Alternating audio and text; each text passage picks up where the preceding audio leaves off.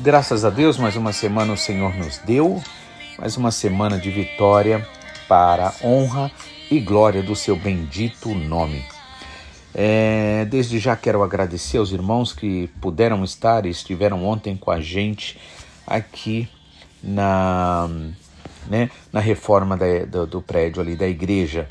É, foi muito bom, maravilhoso ver todos os irmãos alegres, felizes ali, trabalhando junto, né?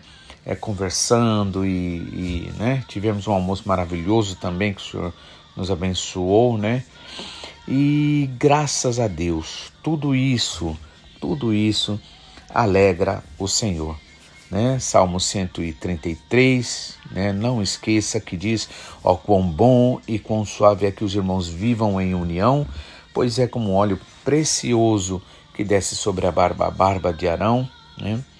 e ali o Senhor ordena a vida e a bênção para sempre. Então Deus ama a unidade, né? Enquanto o inimigo busca a separação, pois ele sabe que isolados a gente é mais fraco, né? Isolados nós não vencemos. É preciso estar juntos. Por isso que é muito bom quando a gente aproveita essas oportunidades. Eu quero agradecer de todo o meu coração e, e, dia 15, graças a Deus, também estaremos juntos, né? 15 de novembro, não esqueça, tá? Deixe esse dia reservado, o local é bem grande, né? Vamos ter cadeira né, separada, como é, manda a. Temos as exigências em relação ao protocolo né, de médico para evitar essa questão do corona. É, também teremos lá tudo, né, essas coisas todas aí, álcool gel, máscara, né? Se você já puder vir com a sua, amém, né? Mas se não tiver, aí a gente tem e com certeza vai ser uma benção muito grande, tá bom? Então convido você, tem vários irmãos que virão e com certeza será uma benção muito grande, bem? Mas dando continuidade aqui no capítulo é, 8 de Êxodo, Êxodo né? É, no capítulo 7, só relembrando, o primeiro milagre que aconteceu foi a vara que Arão lançou ali em terra, ela se transforma em cobra, em serpente. O faraó pede para que os magos façam também a mesma coisa, eles fazem, só que a, a vara ali de Arão que se transforma em serpente, ela engole as outras varas ali daqueles magos, ali mostrando o poder de Deus que é maior do que o do inimigo. Na verdade, o poder de Deus é real. O poder do inimigo está na mentira, na capacidade de enganar as pessoas. Portanto, aquele que tem a verdade, né, ele não se deixa levar pela mentira, não se deixa levar pelo poder da mentira. E por isso ele vence, ele é vencedor. Por isso Jesus Cristo disse: Conhecereis a verdade e ela vos libertará. O apóstolo Paulo também, no capítulo 6 de é, Efésios, quando ele fala sobre as armaduras espirituais, ele diz assim, em, um, em uma parte, ele diz assim, é, para que você é, é, use o cinturão da verdade, né? Ah, os, os, soldados romanos eles costumavam ter um cinturão assim no, no na parte abdominal do corpo para quê? Para que desse firmeza nos movimentos deles, né? Ou seja, você só pode realmente se firmar a partir da verdade não pode se firmar a partir da mentira. Sabe o que é mentira? O que o mundo diz. Sabe o que é verdade? O que o Senhor Jesus disse. Então, é preferível, você deve preferir ficar com a palavra de Deus. A palavra de Deus te consola, a palavra de Deus te transforma, a palavra de Deus te alegra, a palavra de Deus te dá esperança. Então, por que não aceitar esta palavra? do Senhor. Por que aceitar aquilo que te dá medo, aquilo que te faz é, é, ficar desesperado, estressado, né?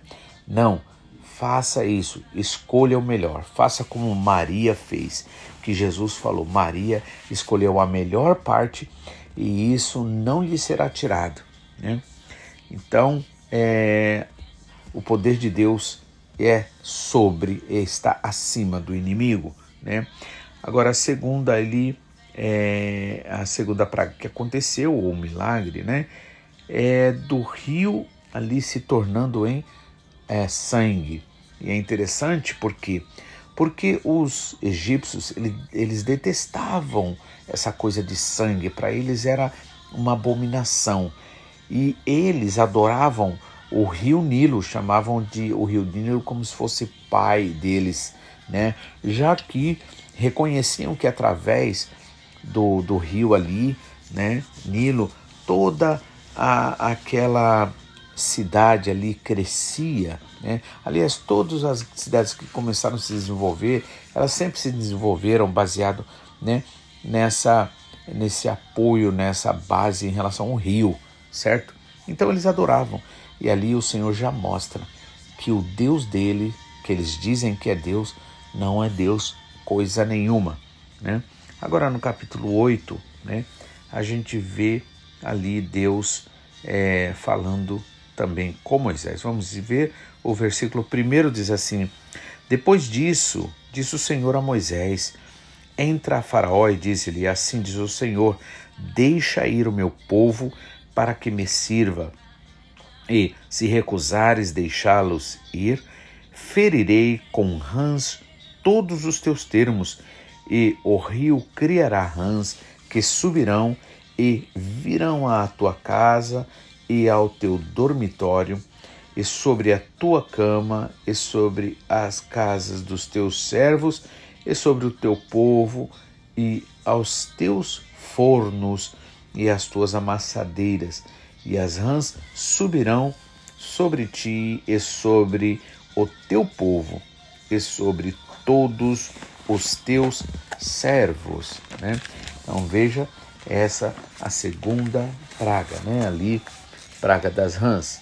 Né? E aí, na continuidade, né, diz assim: Disse mais o Senhor a Moisés: Dize a Arão: estende a tua mão é, com a tua vara sobre as correntes, e sobre os rios, e sobre os tanques, e faze subir rãs sobre a terra do Egito. E Arão estendeu a sua mão sobre as águas do Egito, e subiram a, e, co, é, as rãs e cobriam a terra do Egito. Né? Então os magos fizeram o mesmo com seus encantamentos e fizeram subir rãs sobre a terra do Egito. E isso é cômico até, porque na verdade né, eles estavam dando continuidade a um castigo. Né? Veja só o que a desobediência faz. A desobediência ela não faz parar o mal, ela faz acrescentar o mal.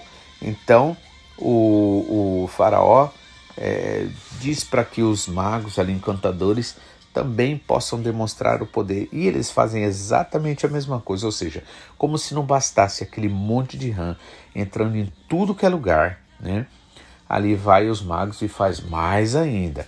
Então veja que que loucura é viver fora da obediência fora do, do, do, do padrão da orientação de Deus, não é verdade?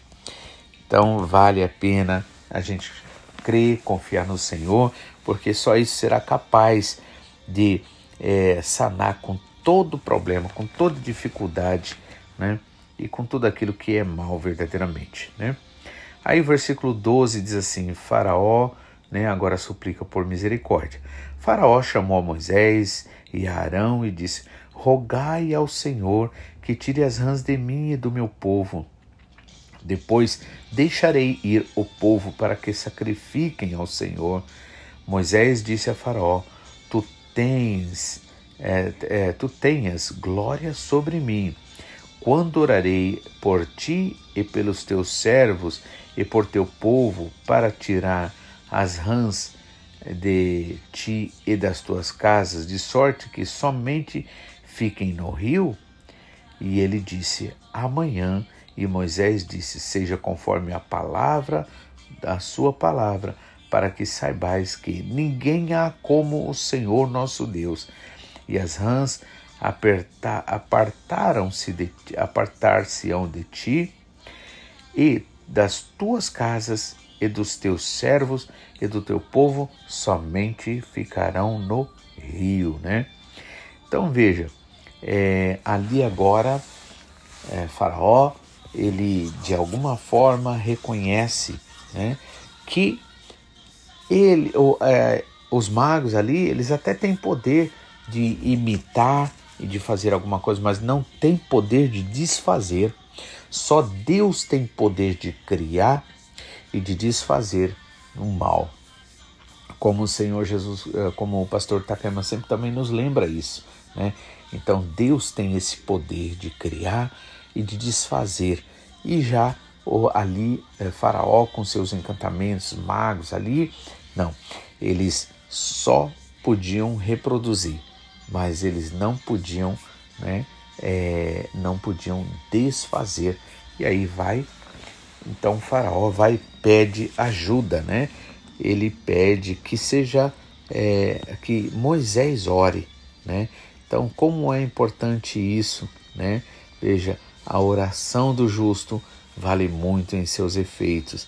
Já diz quem diz isso para nós, Tiago, né? Então a oração feita por um justo vale muito. Então é necessário que é, você, como a pessoa que crê verdadeiramente no Senhor, você ore. Ore não só por você, ore também uns pelos outros, porque isto é agradável ao Senhor. É, faraó pediu, né? E Moisés orou, né? Para que aquela, ah, aquelas rãs ali pudessem se, ser retiradas dali. Apenas continuariam no rio.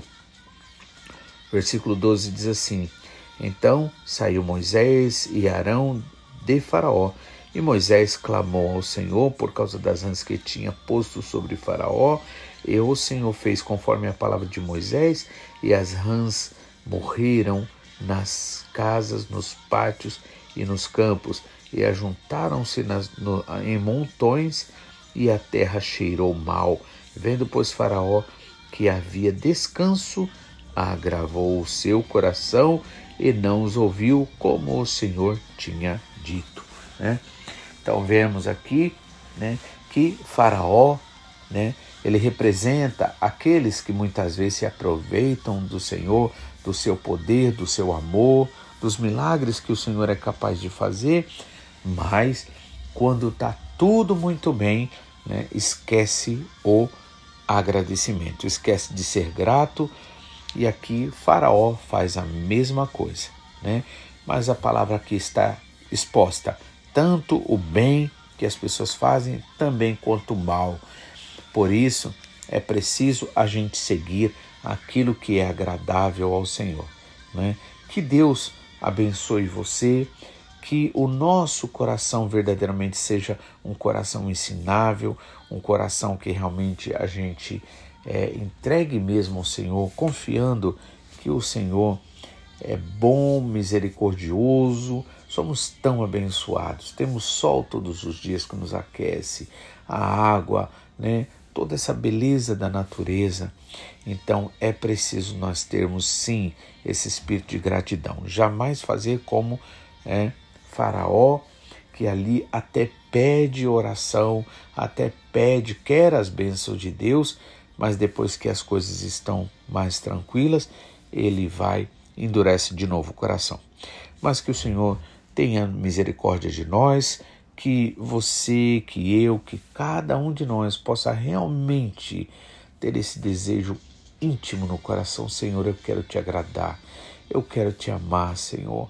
E o Senhor sabe, conhece as minhas limitações, as minhas necessidades mas eu creio, Senhor, que o Senhor começou o bom trabalho vai aperfeiçoar, assim como está aperfeiçoando até o dia da sua vinda. E é por isso, Pai, que eu te peço em nome de Jesus. Ore ao Senhor, peça ao Senhor e você verá um milagre na sua vida. Que Deus te abençoe, te dê uma ótima semana para a honra e glória do nome do Senhor. Fiquem na paz.